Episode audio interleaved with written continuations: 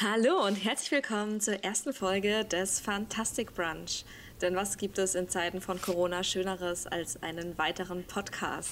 Mein Name ist Jenny. Ich mache seit über zehn Jahren Fantastik als Autorin, seit ein paar Jahren auch als Lektorin. Und ähm, ja, ich mache das, weil ich nichts anderes kann, seitdem ich Harry Potter gelesen habe.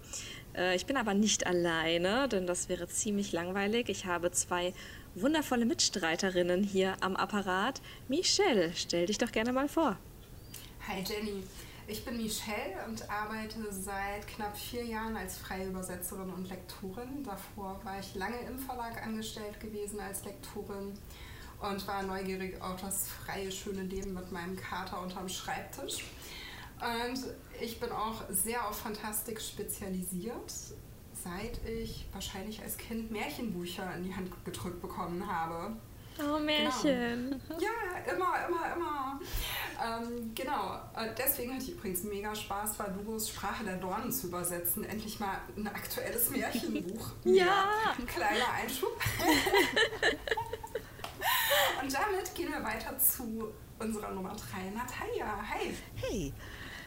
Ich arbeite auch in einem Verlag und zwar in demselben wie Jenny. Ich habe da vor ihr die Fantastik gemacht und mache jetzt Belletristik allgemein, bin aber natürlich im Herzen ein Nerd geblieben. Ich komme aus der Science-Fiction-Ecke. Ich bin mit Star Trek und Star Wars aufgewachsen und mit Heinlein und Asimov und viel mehr, bin aber irgendwann natürlich auch zur Fantasy gekommen, über den Herrn der Ringe, wie viele andere auch. Ich bin Rollenspielerin und wir alle drei haben noch eine Gemeinsamkeit in der Fantastik. Wir gehören nämlich der Fantastischen Akademie an die jährlich in Leipzig den Fantastikpreis Sera verleiht.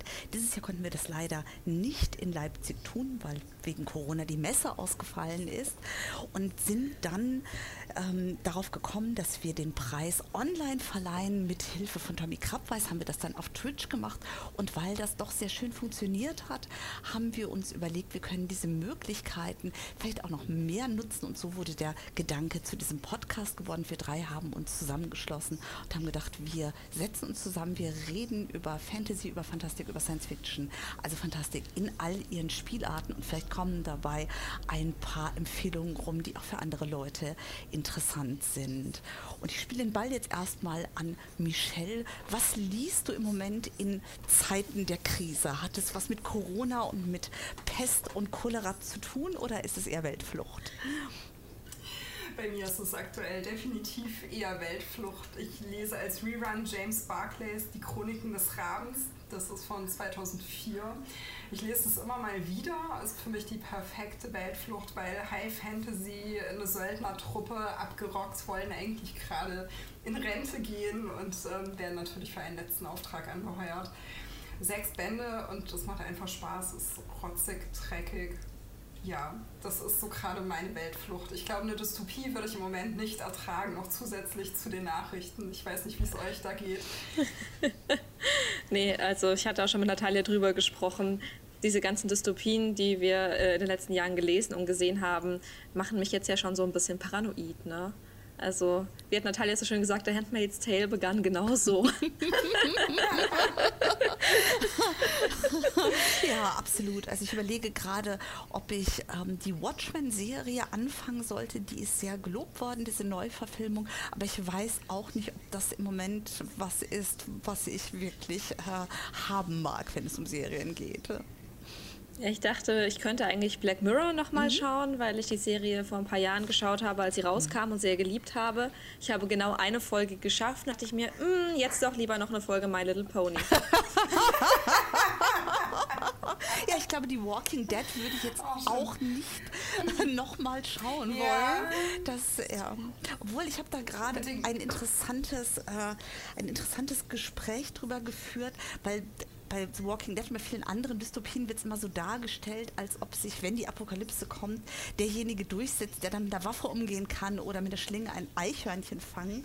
Und habe dazu das Argument gehört, wahrscheinlich werden aber die überleben, die immer noch verstehen, wie ein Abwassersystem funktioniert. das ist gar nicht mal so Sehr absurd. Schön.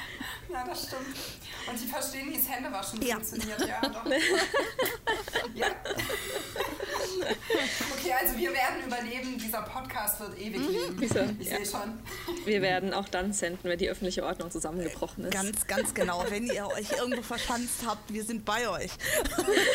Noch lachen wir. Schnitt, drei Monate in der Zukunft. Ach ja, schön. Jenny, was liest du gerade? Äh, ich lese gerade im Zeichen der Mondblume. Das ist asiatisch angehauchte High Fantasy und so eine ganz klassische Farmboy-Geschichte. Also sie, die Protagonistin, ist adoptiert bei ganz schlimmen äh, Adoptiveltern gelandet, kämpft sich da dann frei, indem sie eine Prüfung besteht, um auf eine ähm, Kampfschule zu gehen, auf so eine Akademie und lernt dann da, dass sie eben eine ganz krasse Herkunft hat und alles. Und das ist ziemlich blutig und es gibt viel Krieg und Leichen und Gemetzel und Gedärme und es ist eigentlich ganz nett. Also.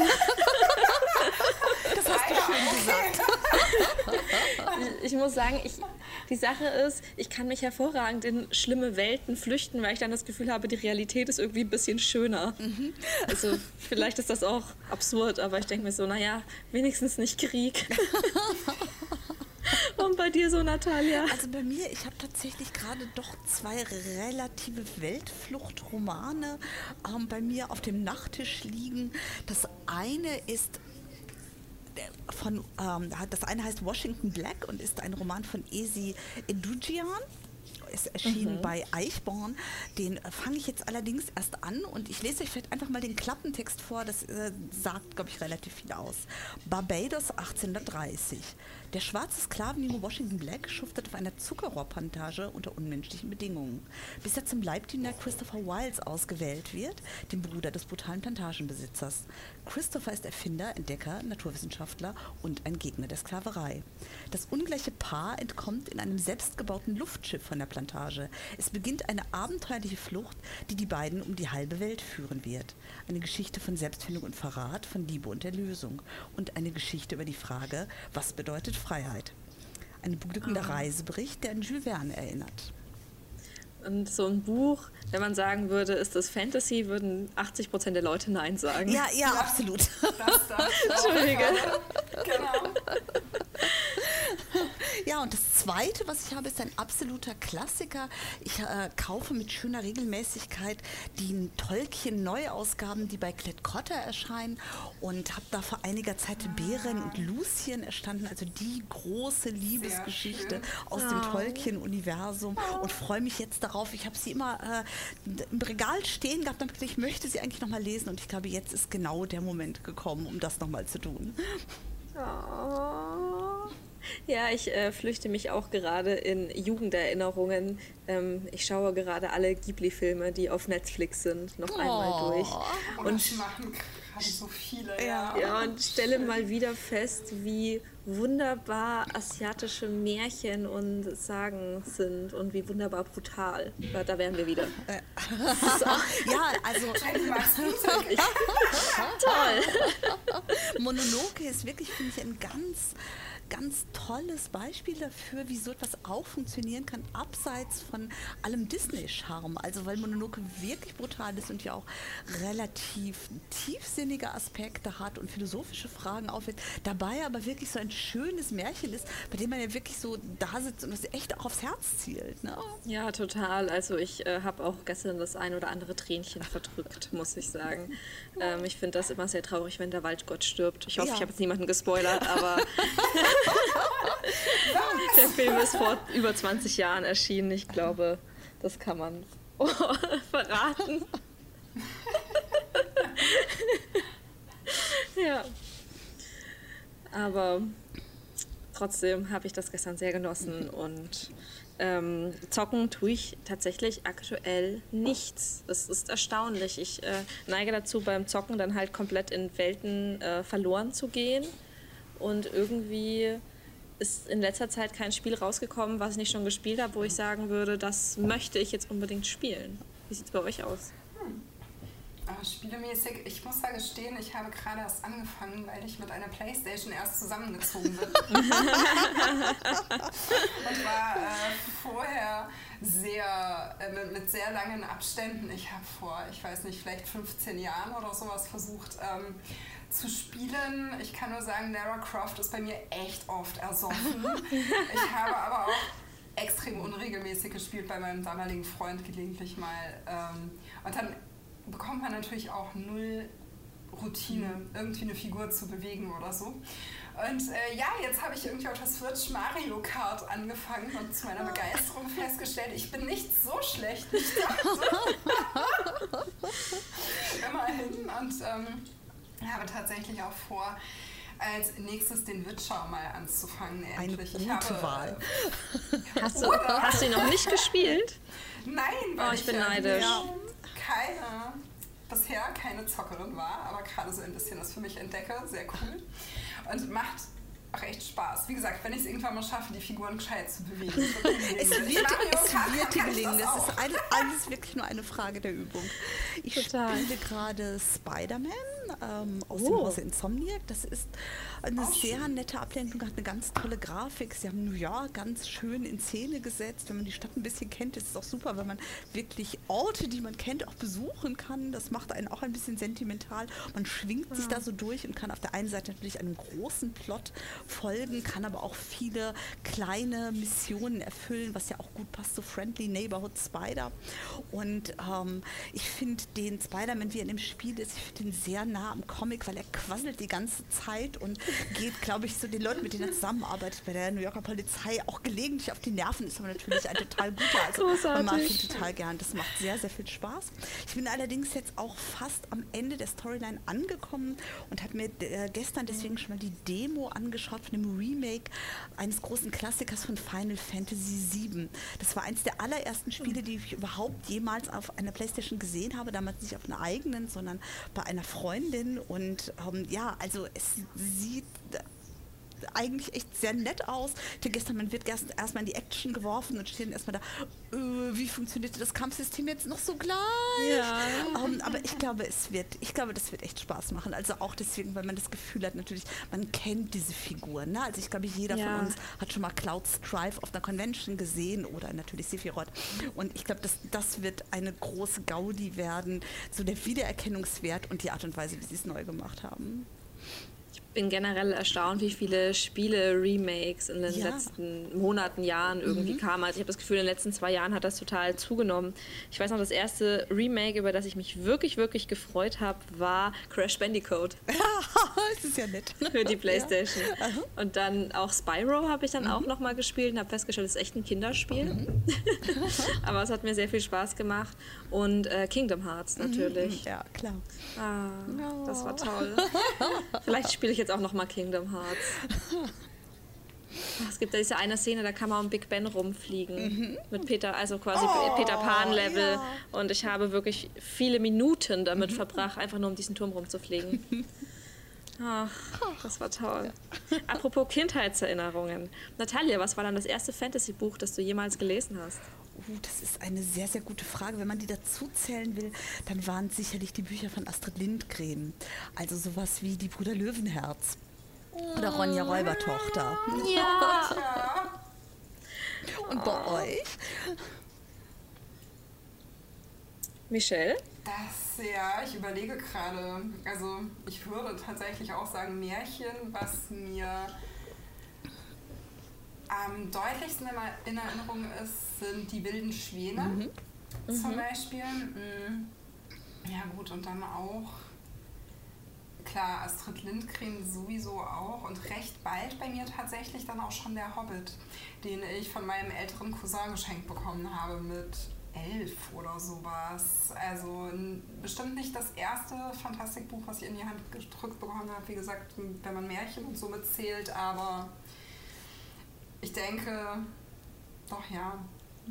Dann so mit elf auf jeden Fall richtige Fantasy mit dem Hobbit. Und bei dir, Jenny? Ja, jetzt äh, oute ich mich als Jünger wahrscheinlich. Ne?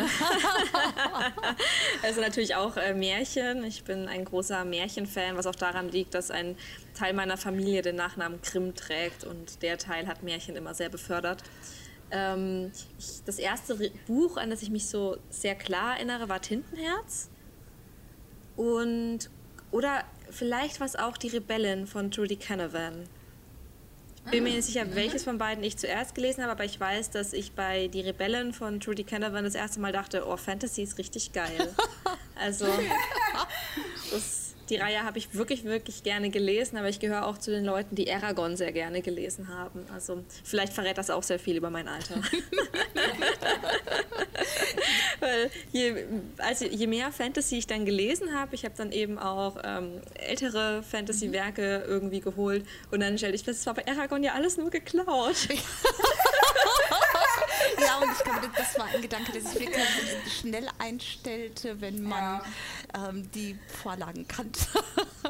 ja, ich ja kannte sie aber nicht und, und ich fand es echt gut toll. Er hat es auch gut umgesetzt und ich finde, es ist ja auch, äh, es ist auch ein großer Verdienst, dass eben neue Leserinnen und Leser, die erst darüber eben zu Fantasy kommen, für die ist das natürlich nerd aufregend. Also so gesehen, auch Star Wars hat natürlich, man sagt ja oft, Star Wars ist eigentlich keine Science Fiction, sondern ein Space-Märchen und da ist auch viel Wahres dran. Ja. Und eigentlich ja. greift das auch auf total bekannte Muster der Heldenreise zurück.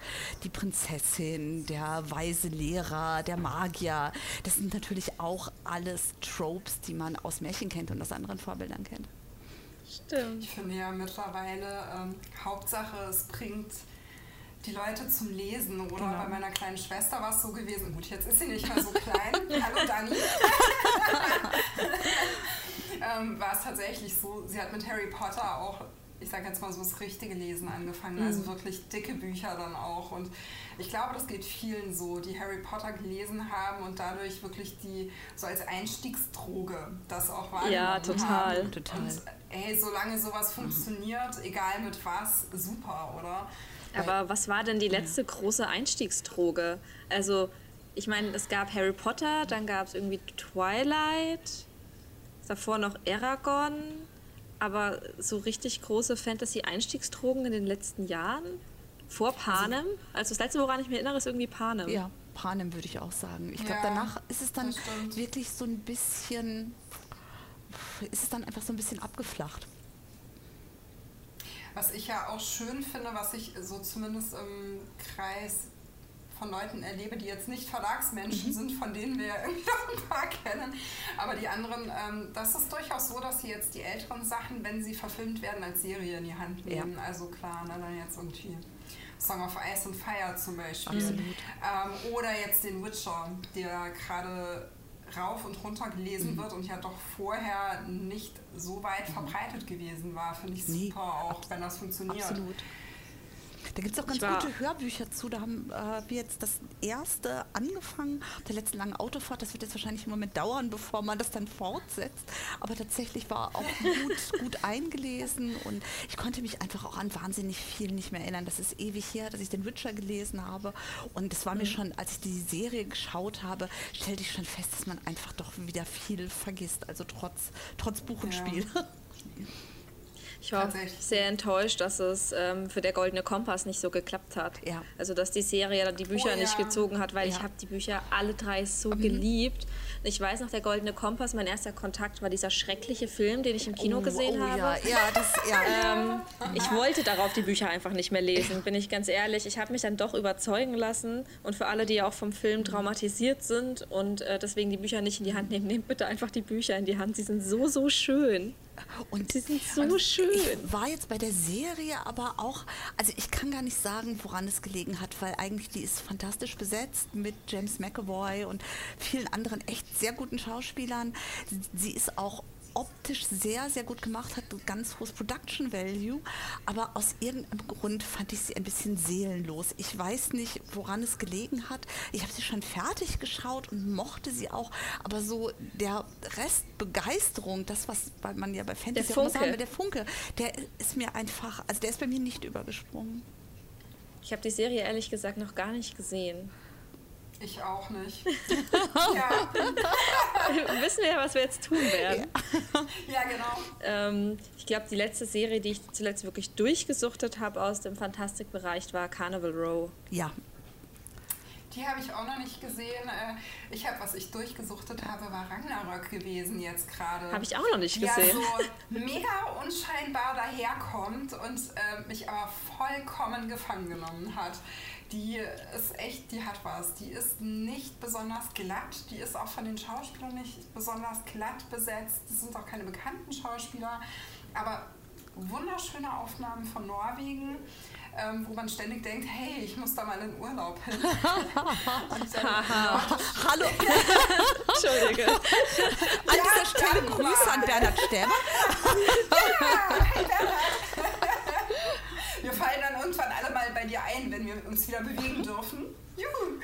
Ähm, nee, aber klar, nordische Götter und ähm, wie gesagt, gerade das Kantige einer Serie mochte ich richtig gern. Und zwar spannend gemacht, gut gemacht ähm, kann man echt einfach so weggucken. Ist mir jetzt auch schon mehrfach empfohlen worden. Also ja.